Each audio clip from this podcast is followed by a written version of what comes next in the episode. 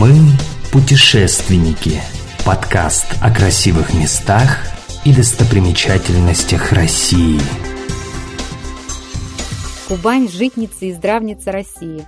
А еще Краснодарский край славится историческими памятниками и местным фольклором. Первыми поселенцами на территории края были казаки.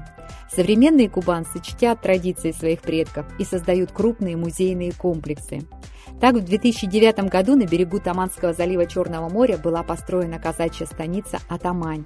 На площади 60 гектар натуральную величину возвели подворья атамана, ремесленников и простых людей. Здесь есть часовня, торговая площадь, школа, мельница и несколько улиц с домами. По виду последних сразу понятно, чем занимался хозяин. Вот хата цирюльника, там гончара или простого казака. На одном из домиков так и написано «Тут же вы, Андрюха, дай в ухо».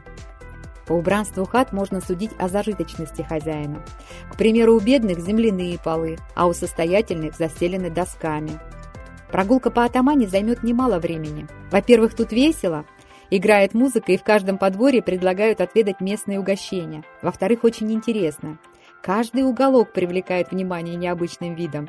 То это полянка с ульями, то русская печка с поленьями, то колодец-журавль. Вот у дома стоит копна сена, а рядом, как живые, лошадь с жеребенком. Дальше свиньи и собаки.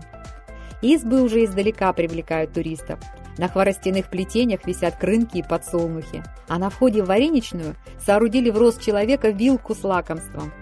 Мазанки с соломенными крышами, деревянные столы и лавки, чего здесь только не увидишь. Внутри помещения старинное убранство и домашняя утварь, ухваты, прялки, чугунные утюги. Очень занимательное место на Кубани. А захотите тишины, то рядом берег залива и гладь воды Черного моря. Этнографический комплекс «Атамань» стал гордостью Кубани. Его с любовью создавали местные жители. И это чудо с восхищением отмечают путешественники.